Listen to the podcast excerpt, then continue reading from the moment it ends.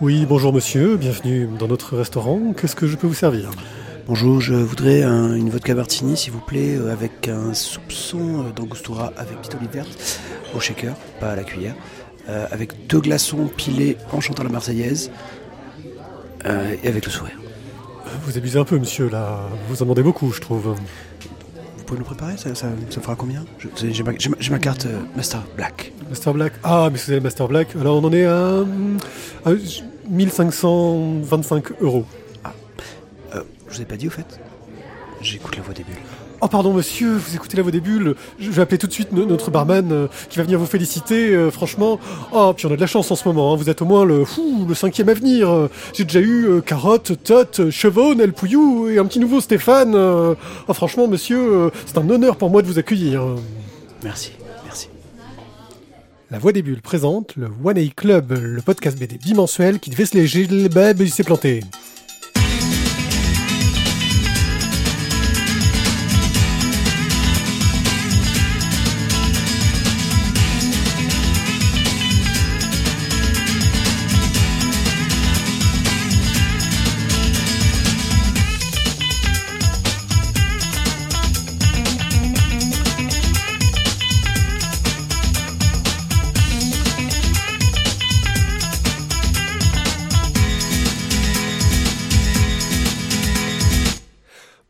Coucou les gens Vous écoutez le One A Club, le podcast super sympathique qui est heureux de vous accueillir. Nous sommes aujourd'hui très nombreux parce que par rapport au dernier épisode, on s'est dit qu'il fallait qu'on mette les, choses à donf. Et j'ai un public euh, vraiment euh, très présent. Ouais, voilà. Euh, de... Stop, stop, on se calme, on se calme. Avec Thio Thio Et- oui, bonjour. qui, qui, est, qui est là pour euh, m'accompagner tout le long de ce podcast. Et, et c'est tout. En vrai, c'est tout. Eh oui. parce que Ti a décidé de lâchement nous abandonner en, emportant toutes les BD avec lui. C'est ça. Donc du coup, en fait, on a rien. Mais par contre, j'ai un gros avantage, c'est que maintenant, j'ai la vue sur le jardin. Oui, c'est vrai. J'ai changé vrai. de place. Et franchement, et, ben, je crois que je vais changer. Parce que du coup, c'est vraiment cool, en fait, la vue sur Surtout on enregistre de jour, c'est un peu rare aussi. C'est un peu hein. rare aussi, ouais. Mais c'est Voilà. bien. C'est bien. Euh, donc euh, dans cette émission, euh, comme à notre accoutumé, nous allons commencer par une belle rubrique euh, bande dessinée online. Euh, puis nous enchaînerons avec des chroniques. Nous allons parler de Journal d'un enfant lune, du tome 1 de Nin, du tome 1 de Giant, du tome 1 d'Alice Mathison, du tome 1 de Susan Bastard Et et du tome 1. Et ouais, putain, tu, tu suis toi. J'ai. Du cabaret des ombres, pas d'express cette fois-ci car on a décidé d'aller vite.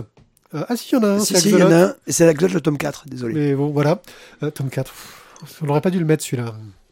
Bref, euh, rassurez-vous, l'émission va être comme à son accoutumé, pleine de qualité, même si j'ai l'impression que je mange mes mots aujourd'hui. Ouais, aujourd'hui, je, sens, je sens que ça va être très très compliqué pense pour que toi. Ça va être un petit peu euh, délicat. Euh, et ben, on va tout de suite commencer avec le online pour éviter que je dise encore des tonnes de conneries.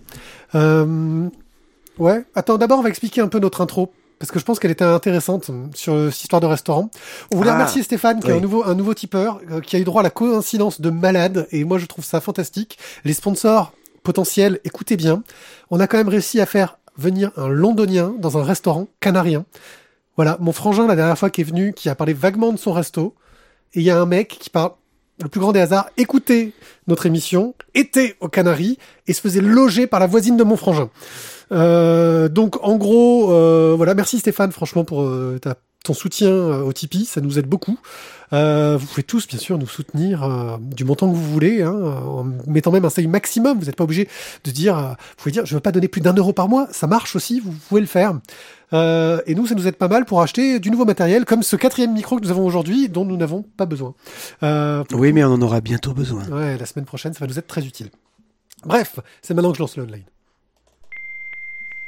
Online.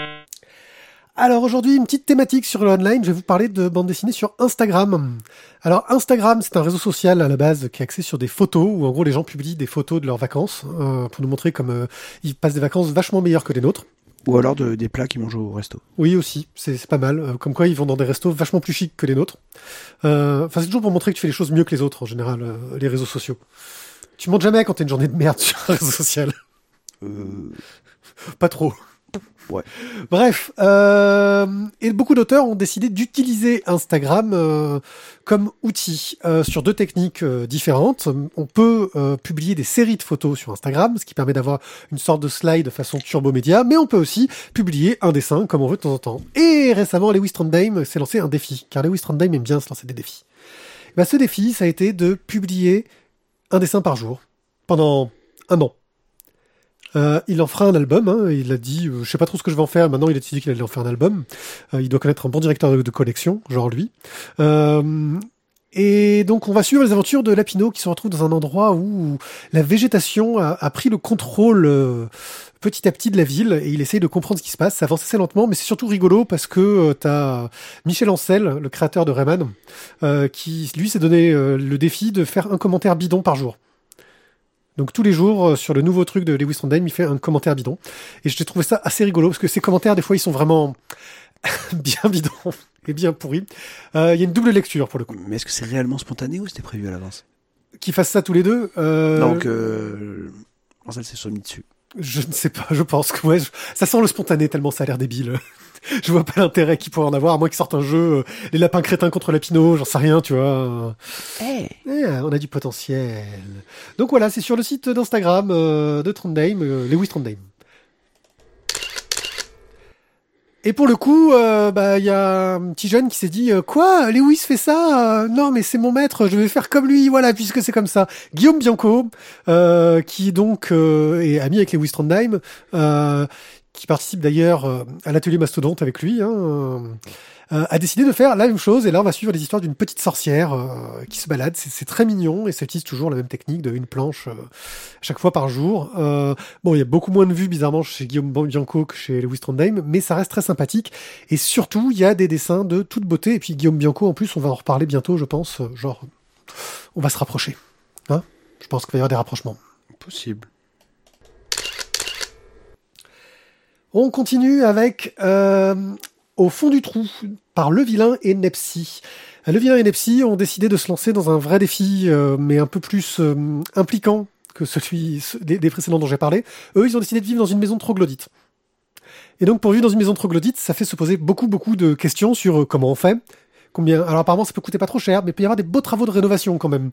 Euh, et puis, apparemment, faut bien travailler sur le, le, le- le plafond, enfin ce qu'il y a au-dessus du plafond, tu sais, la, le- la nature, quoi, pour pas que ça s'effondre, pour qu'un jour tu te réveilles pas avec euh, ton toit sur les genoux, tu vois.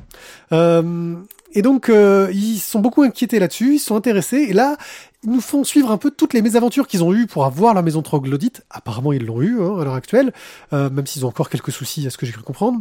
Euh, et c'est super intéressant bah, parce qu'on apprend plein de choses sur un type d'habitat euh, bah, qu'on connaît pas forcément, euh, que j'aurais même pas imaginé que c'était possible euh, à notre époque euh, de, de vivre dans une baraque troglodyte.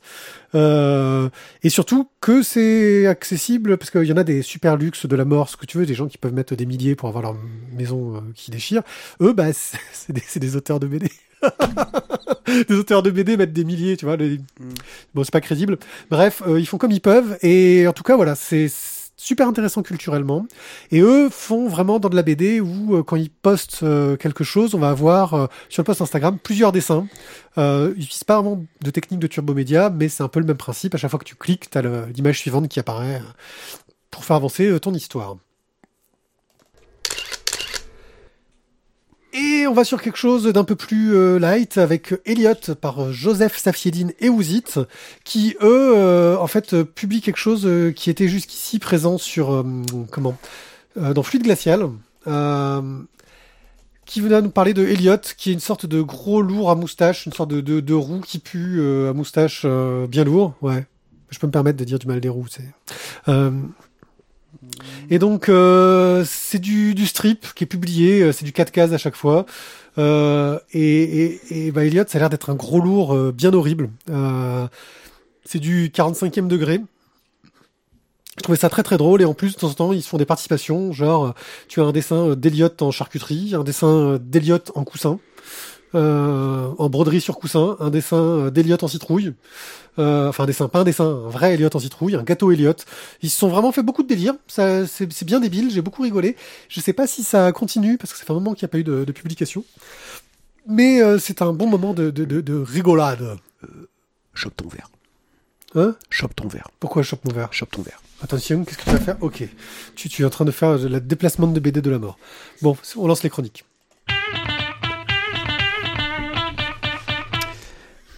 Donc, par quoi on commence après être allé dans la grotte? Ben, On va regarder la lune. Oh, on parle de BD de cul Non, ça c'est pour le prochain. Euh, journal d'un enfant de lune, donc de Joris Chamblin et Annelise Nalin. Euh, Joris Chamblin, on le connaît donc pour les carnets de cerises que nous avons déjà moult fois chroniqué euh, dans nos émissions. Et Annelise Nalin, nous la connaissons aussi pour Première Vendange et aussi parce qu'elle a été souvent notre interview star des Calanquets des Bulles deux années d'affilée, ou deux, deux, deux, deux, deux fois, mais Ouais, enfin voilà. Et puis pour le fanzine anachronique auquel elle participait. Voilà. De quoi nous parle le journal d'un enfant lune On va avoir donc une famille qui emménage dans une maison avec une fille, une ado Morgane qui, euh, bah, qui, qui, est- qui, Pilado, quoi. puis elle s'appelle Morgane. Ouais, franchement, Pilado, ouf, bien. Voilà, bien chiante quoi. Et, euh, et ben dans cette maison, elle va trouver en fait un journal intime euh, caché. Et ce journal, c'est le journal d'un enfant de lune, c'est-à-dire donc une personne qui a euh, une maladie orpheline, qui est une, sens- une ultra sensibilité en fait au rayon du soleil, ce qui fait en fait que forcément il ne va vivre que la nuit. Ou alors super équipé. Ou alors super équipé, très velu. Voilà. C'est le Xeroderma euh, pigmentosum. Tu viens de le lire ou t'avais retenu? Non, je viens de le lire. Euh, donc, elle, elle va lire ce journal. Elle va du coup euh, bah, se découvrir aussi, on va dire, une sensibilité vis-à-vis. euh, tu- tu- non, C'est un crush, quoi. oh, j'ai je termine. Voilà. Elle va se découvrir une sensibilité donc vis-à-vis donc des personnes qui souffrent de cette maladie.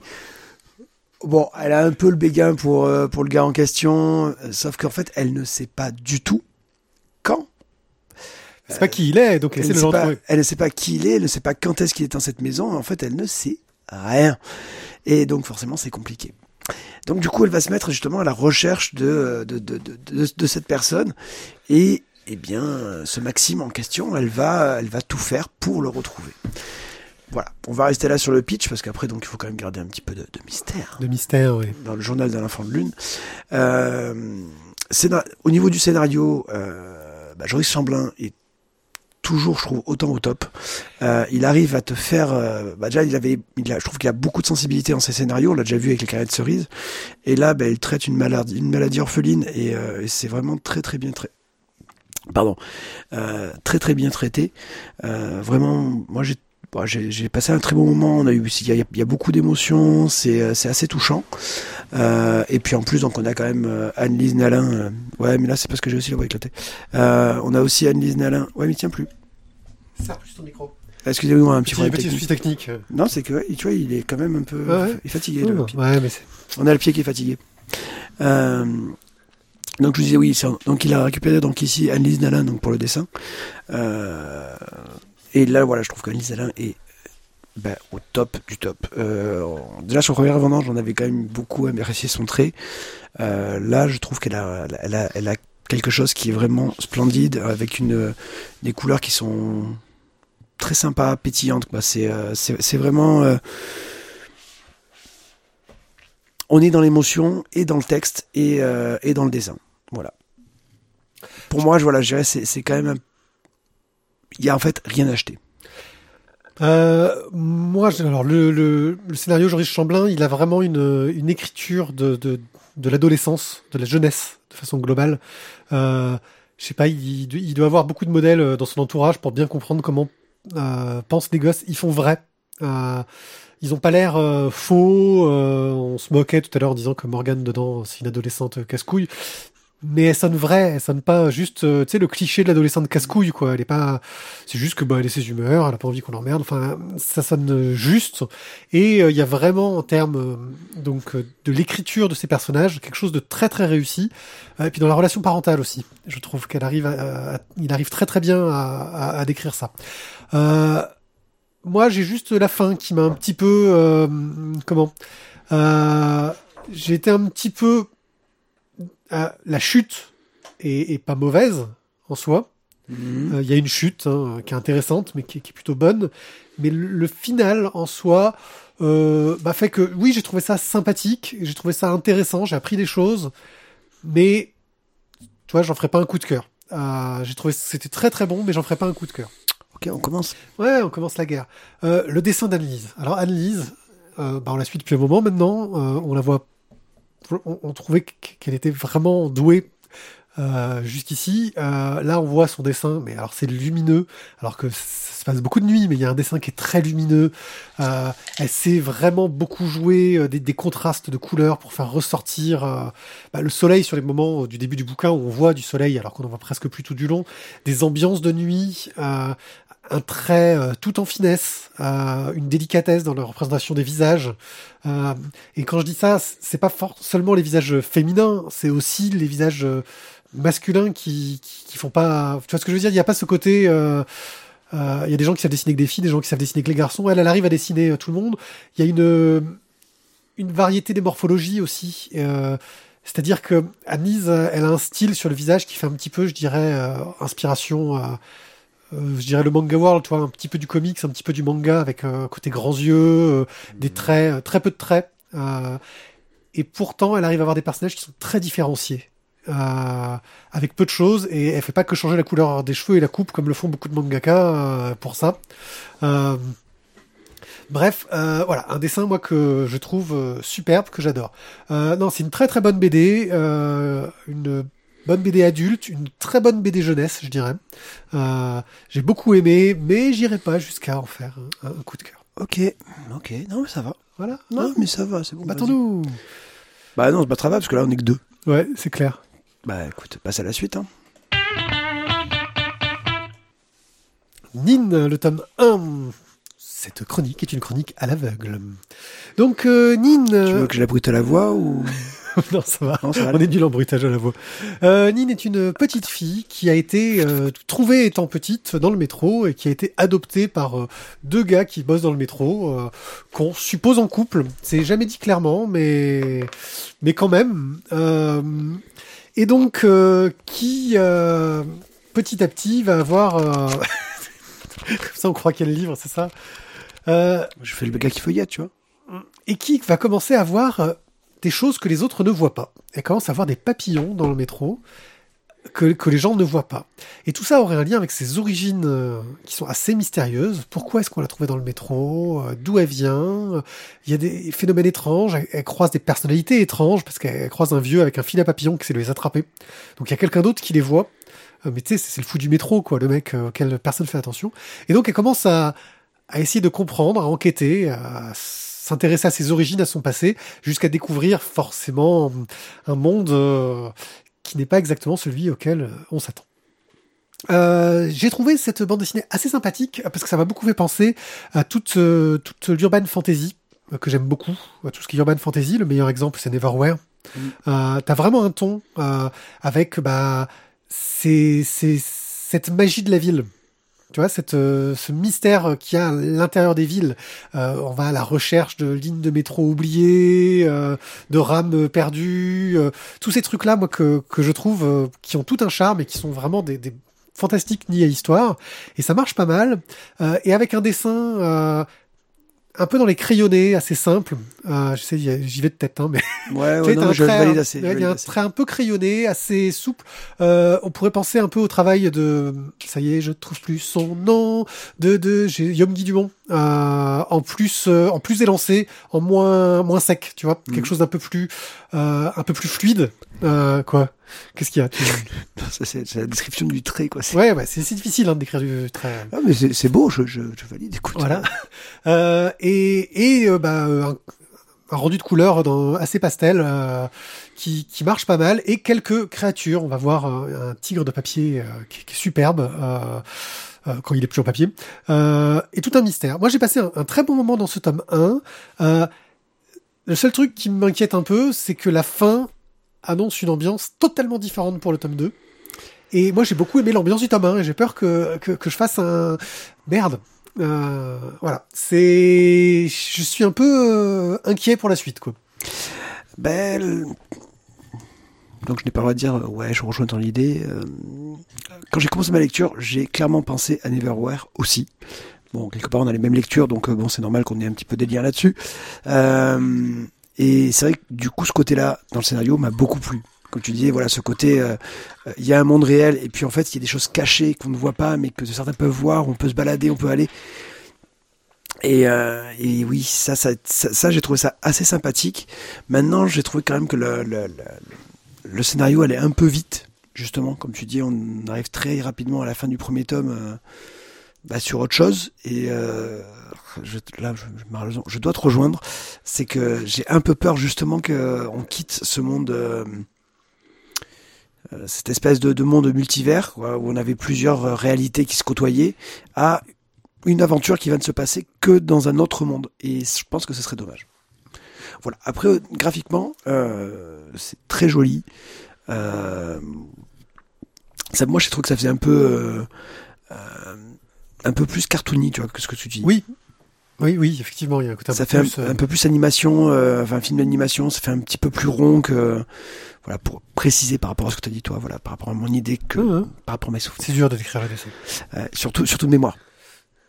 Mais euh, clairement, oui, le, le, le tigre est quand même absolument splendide. Mais après, là, ce, qui, ce qui est bien aussi, c'est justement que tu as les copains, euh, le copain et la copine donc de l'héroïne, qui vont, euh, qui vont eux aussi se retrouver mêlés dans l'histoire, et donc du coup, ça fait une sorte de petite, de petit club des trois, quoi.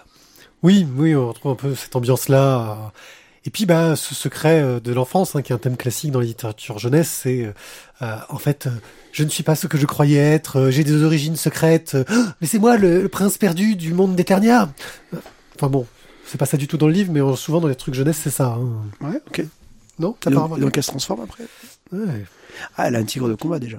Ah Bah voilà. Oh, c'est pour ça que j'ai peut-être pensé à Eternia. Bref, bah une très bonne BD jeunesse à suivre. Je, je- je vais choper la suite euh, dès que je peux parce que je, si elle est sortie, je suis pas sûr, parce que bah Je ça pense pas. ça m'a intrigué et j'ai bien envie de savoir ce qui va se passer après.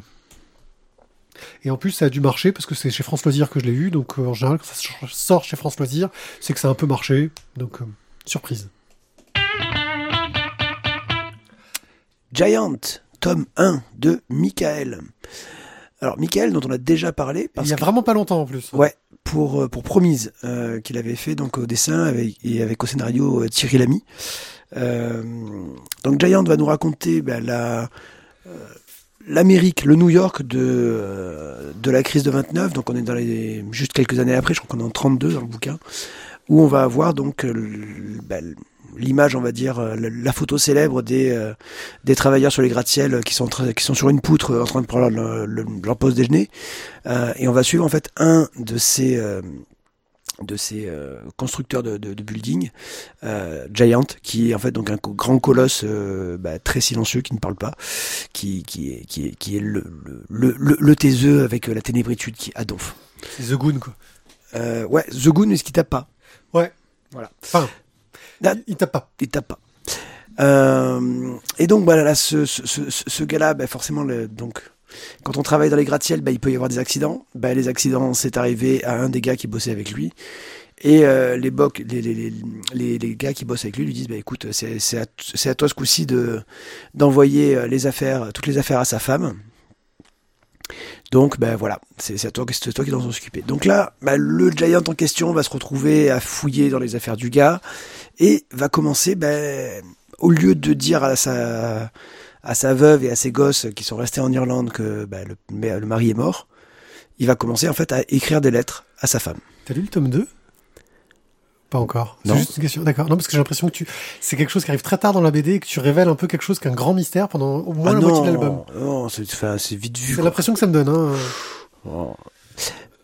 Non, non, il va, il va continuer cette, cette, cette, cette lettre-là. Et donc, ce qui est intéressant dans le bouquin, c'est vraiment qu'on va avoir, la, au niveau du scénario, l'avis euh, des ouvriers de ces euh, gratte-ciel dans les années 30. Et aussi, on va dire, cette deuxième intrigue avec le, la veuve du euh, collègue en question. Euh, graphiquement, moi, je, je- j'aime beaucoup le trait de Michael, qui vraiment euh, donne une, vraie ambiance sombre et bah, ouais, c'est, l'ambiance des photos des années 30, quoi. Le, le côté un peu sombre, un peu, je cherche le mot, un peu sépia qu'on pourrait avoir sur cette scène d'image, quoi, sur les photos de l'époque. Et, euh, et c'est vraiment voilà très très agréable. Après, dans les deux trucs du scénario, sur ces deux, plans de scénario, c'est un peu lent. C'est un peu lent et, euh, c'est très verbeux. Voilà, c'est très verbeux. Mais dans l'ensemble, euh, j'ai quand même passé un bon moment. Je te, je te rejoins un peu sur le côté euh, lenteur, mais ça colle pas mal avec un peu le, le, le propos. Euh, et puis, il y a une sorte de... On n'est pas amené vers Giant tout de suite, on est amené vers un gars qui débute, par, par un gars qui débute dans ce milieu-là, donc il nous montre un peu comment se passe le métier. Giant est introduit un petit peu tardivement euh, dans l'histoire, mais moi vraiment, cette, cette idée, euh, ce coup des lettres, euh, pour moi, euh, on comprend que... euh, euh, qu'il a pris la place de quelqu'un, mais que, que, que au moins au, au milieu de l'album, quoi. C'est pas expliqué vraiment de suite. C'est pour ça que je me demande si c'était pas limite d'avoir un peu spoilé. Mais euh, je suis pas sûr. Bon, euh, on a vraiment un point de vue très différent là-dessus. Euh, bref, j'ai trouvé ça sympa. Non, parce Euh, qu'il y, a- il y a- oui. il y a le truc de la fin qui fait que. Oui. Tu sais qu'il va se passer. Voilà. oui, oui. Euh, Donc, non. bon, on raconte pas la fin euh, du tome. Mais je pense que voilà, c'est quand même assez, assez rapidement dans le tome en fait. Donc, il y a un tome 2 de prévu. Parce que, juste, je te coupe, euh, il y a la machine à écrire qui le pique à l'écrivain Oui. maudit. Et ça, c'est quasiment dans les, les- dans les 15 premières pages. Quoi. Mhm. Ouais, mais enfin, il me semblait qu'au début, on a des éléments sans savoir, sans avoir l'explication et que l'explication arrive plus tard. C'est pour ça. Euh, en tout cas, bah, moi, j'ai trouvé ça, ouais, euh, sympathique, mais un peu mou. J'ai pas, j'ai bien aimé l'ambiance, mais je sais pas trop où nous mène ce récit. Et j'ai trouvé que justement, ça mettait un peu du temps à créer une intrigue où on avait envie de savoir ce qu'allait se passer, quoi.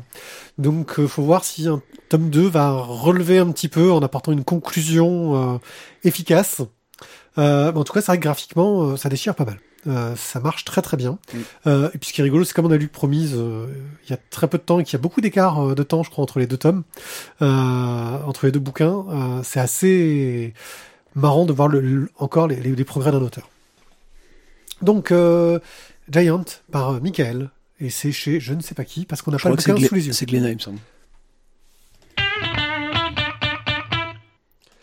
Alice Mathison, tome 1.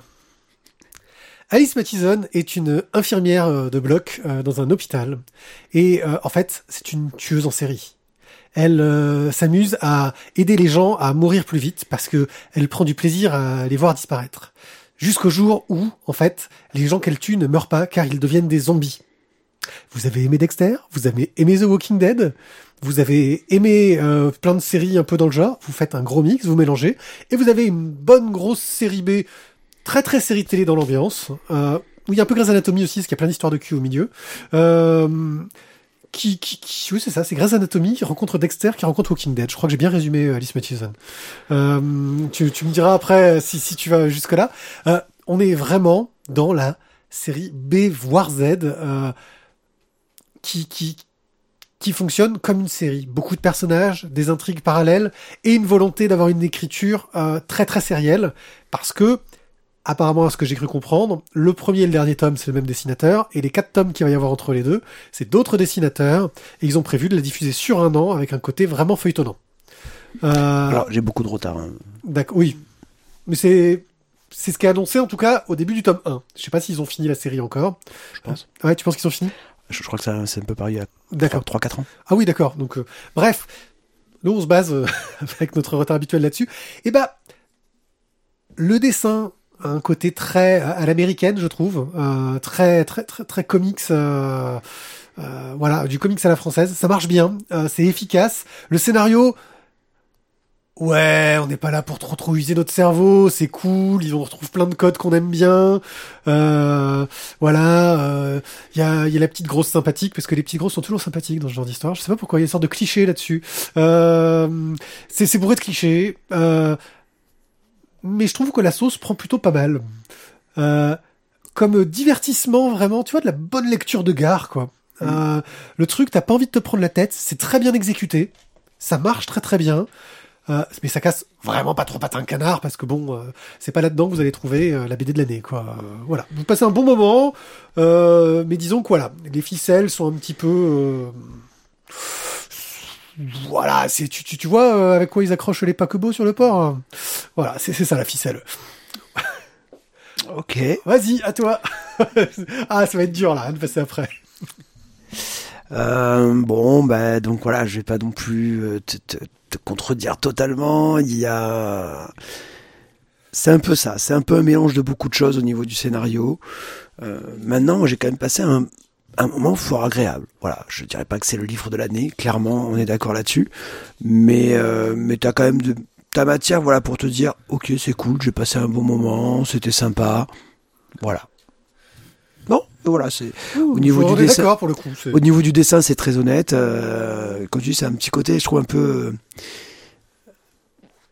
comme tu dis, américain, mais ça faisait un peu, un, un peu des fois roman photo même. Oui, ah ouais, j'aurais pas été jusque là. Pour les moments où ça parle de séduction et d'amour et de C'est ouais, euh, voilà, ouais. ça fait un peu. Bah, les dialogues font un peu Grey's Anatomy, quoi. C'est ouais, voilà, c'est peut-être pour ça. Euh, mais voilà, bon, enfin, moi j'ai passé un bon moment. Maintenant, je, je, je sais pas si je jetterai les tomes suivants. Je, je, je vais être honnête. Euh, surtout que là, je dois agrandir ma bibliothèque, donc, euh, donc je ne vais peut-être pas acheter tout de suite des BD. Mais euh, non, c'était pas, si mauvais. Non, mais c'est honnête, c'est pas mauvais. C'est juste, euh, c'est juste euh, pas remarquable. Voilà. C'est, Oui, voilà, c'est pas remarquable, c'est une bonne définition. tu sais, c'est- la série que tu te mets euh, quand c'est l'heure de faire la sieste, que t'as fait un gros gueuleton et que t'as vraiment pas envie de te prendre la tête. C'est le téléfilm de M6 qui fait peur. Ouais, mais enfin un bien, parce que des téléfilms d'M6 qui fait peur, souvent c'est vraiment de la merde. hein. Là, on est comme un peu au-dessus. euh, voilà. Alice Matheson, on vient de le faire. On vient de le On faire. est sur Southern Bastards. Donc les bâtards du sud.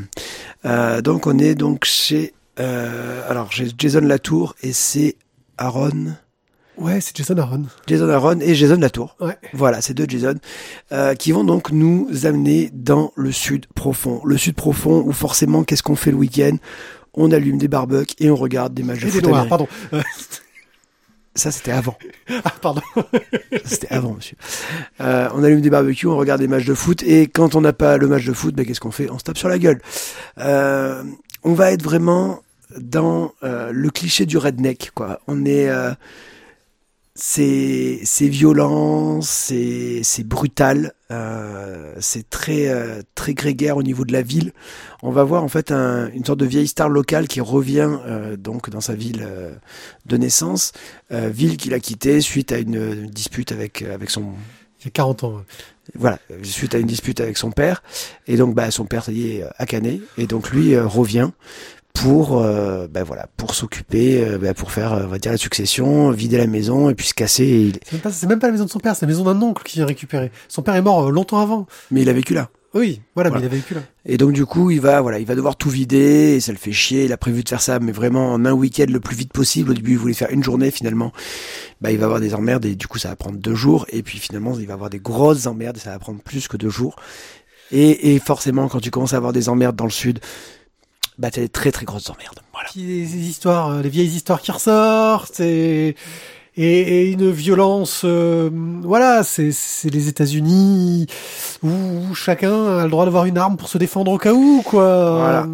Et puis voilà, est-ce qu'on peut vraiment se débarrasser de ses origines? Est-ce qu'on peut vraiment tout renier, même si on est parti il y a 40 ans et Ouais, que ça ne que- saute pas à la gueule après? Parce que son, père c'était le shérif et qu'il a dû gérer deux trois crises et, et ça s'est mal passé quoi. Et il y a des souvenirs là-dessus.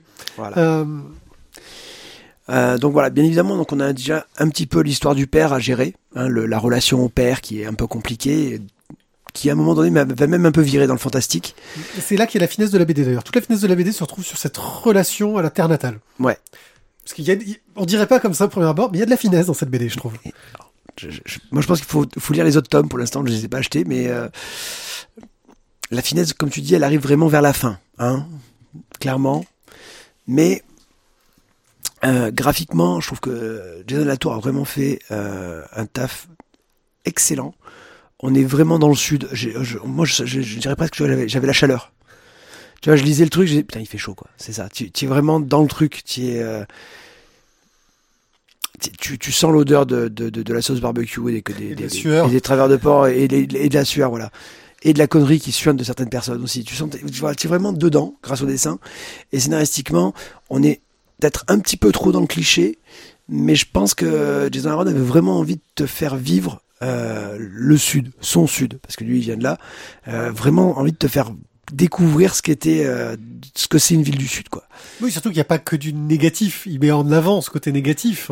Il met en avant ce côté négatif, il met après aussi beaucoup de euh, d'empathie sur le, le, le, fait que c'est la petite ville, que tout le monde se connaît, que qu'il y a aussi quand même des côtés positifs dans cette petite ville. Hein. Même si euh, finalement, bah, on peut avoir euh, des désagréments justement parce que tout le monde se connaît.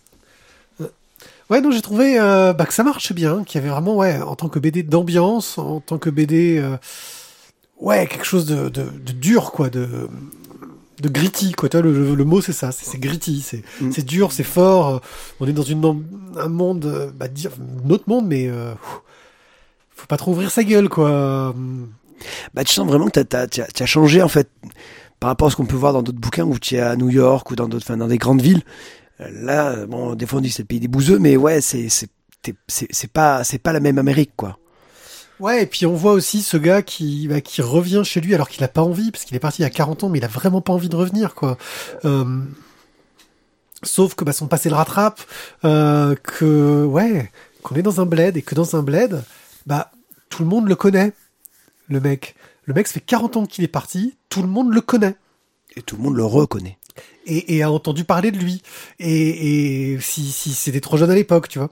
Euh, et on voit ce, ouais, ce côté village, quoi. Euh, qu'on peut retrouver tout à fait dans des petits villages euh, de par chez nous, hein, je pense. Euh, enfin, de par chez moi, plus. Euh, tu sais, le sud de, de la France, euh, la Corse. Le grand sud. voilà. Ouais, il y a un peu ce genre d'ambiance là, je pense. sauf que là, les armes, ils ont pas le droit de les avoir, donc on les voit moins. ça veut pas dire qu'il y en a pas. on ne va pas non voilà. commence pas à parler de ça ouais. bref euh, non j'ai euh, ce côté euh, rural et, et ouais il y a un petit côté insulaire moi j'ai reconnu un peu un tempérament et, et des trognes comme on peut l'imaginer dans, dans, des endroits bah, qui vivent un petit peu à l'écart du reste du monde mmh. Et ça marche bien. C'est une bonne BD. Je, j'attends la suite quand même, voir comment ça va évoluer, parce qu'on a vraiment une chute où tu fais ah merde, je, ouais, ok, bon, très bien. Euh... Bah, donc le, le, le, twist final te laisse quand même vraiment euh, sur le cul, quoi. Ouais, ça te, ça te oh, retourne le cul, voilà, c'est ça. Ouais, j'aurais pas dit comme ça quand même. Mais euh, voilà, donc c'est quand même assez surprenant. Et du coup, ça me donne quand même vraiment bien envie de lire la suite. Le cabaret des ombres, tome 1. Une bande dessinée de Hautière et Poitevin chez Rue de Sèvres. Une aventure des spectaculaires, c'est le titre de la série.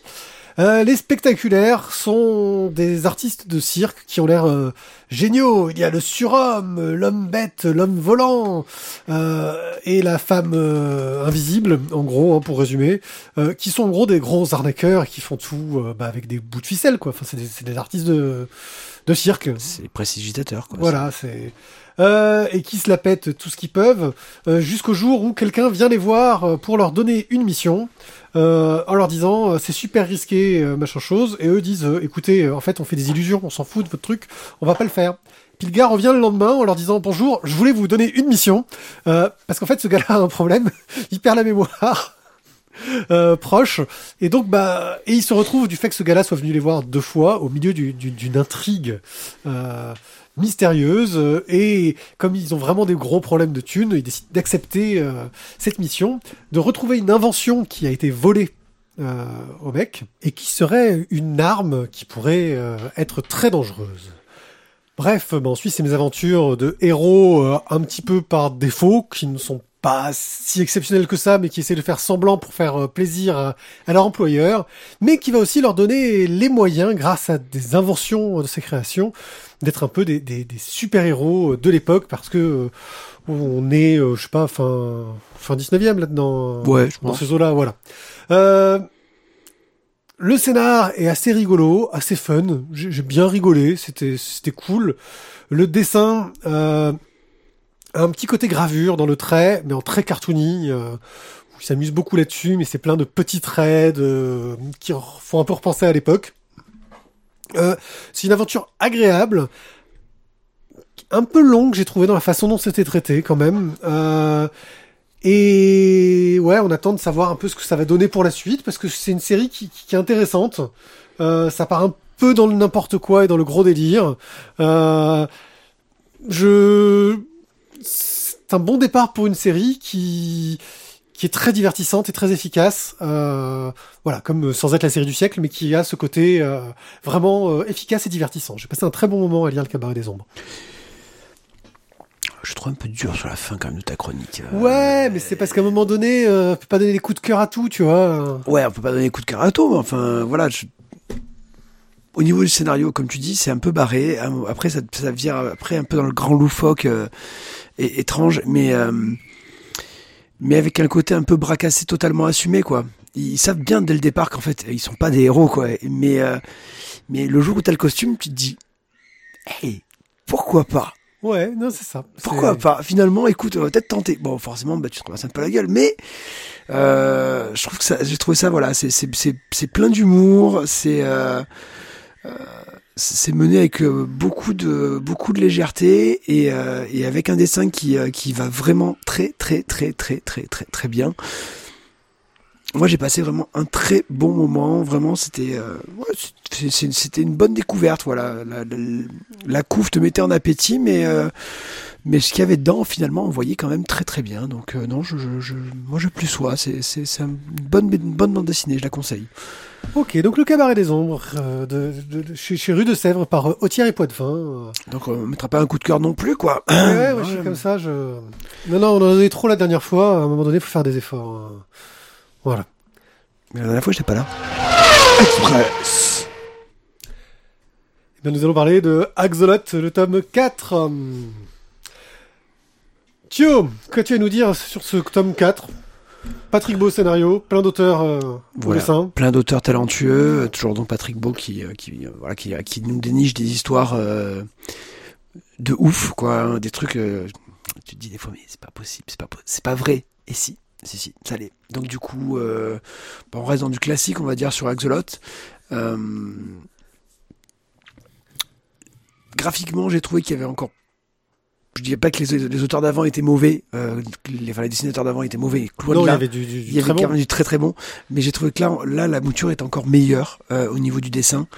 Euh, je trouve que les, les, les, histoires sont, ont été vraiment bien appropriées par chaque dessinateur et vraiment c'est toujours autant un plaisir Axolot à lire. Ouais, plein d'histoires euh, un peu originales. Puis on retrouve nous nos chouchous, hein, genre Edouard Court, euh, que, que j'aime beaucoup. euh, et et c'est vraiment euh, et des auteurs que je suis, hein, Loïc Sécheresse, euh, Hassan, euh, des, des gens que j'aime bien. Euh, je vais pas tous les citer, mais c'est c'est passe un bon moment. euh, toujours la même construction, hein, c'est-à-dire euh, histoire courte. Euh, une thématique, genre là c'était les guerres les plus ridicules du monde par Yannick Grossetête, euh, qui reviennent au fur et à Mm. mesure de l'album, d'autres thématiques sur des inventions bizarres, etc. Euh, des anecdotes un petit peu au milieu, en express, quoi, où on sort deux, trois euh, trucs. Euh, voilà, Axolot tome 4 par Patrick Beau, franchement, si, si vous aimez les histoires insolites, étranges et pourtant vraies. Euh, voilà, Patrick Beau c'est comme un peu le Jacques Martin de notre époque, incroyable mais vrai, euh, version 21e siècle. T'as vu, c'est bien résumé ou- C'est bien résumé, mais je trouve que c'est- ça enlève un petit peu quand même de.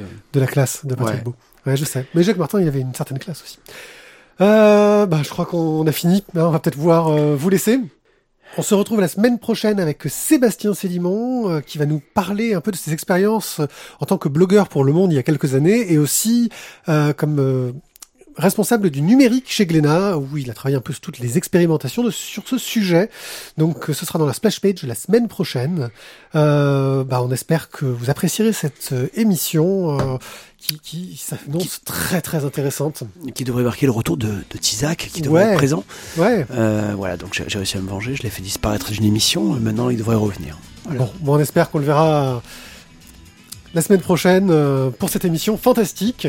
Merci à vous de nous avoir écoutés. On se retrouve donc euh, dans 15 jours pour un nouveau One Eye Club. Et en attendant, bah, la splash page, c'est la semaine prochaine.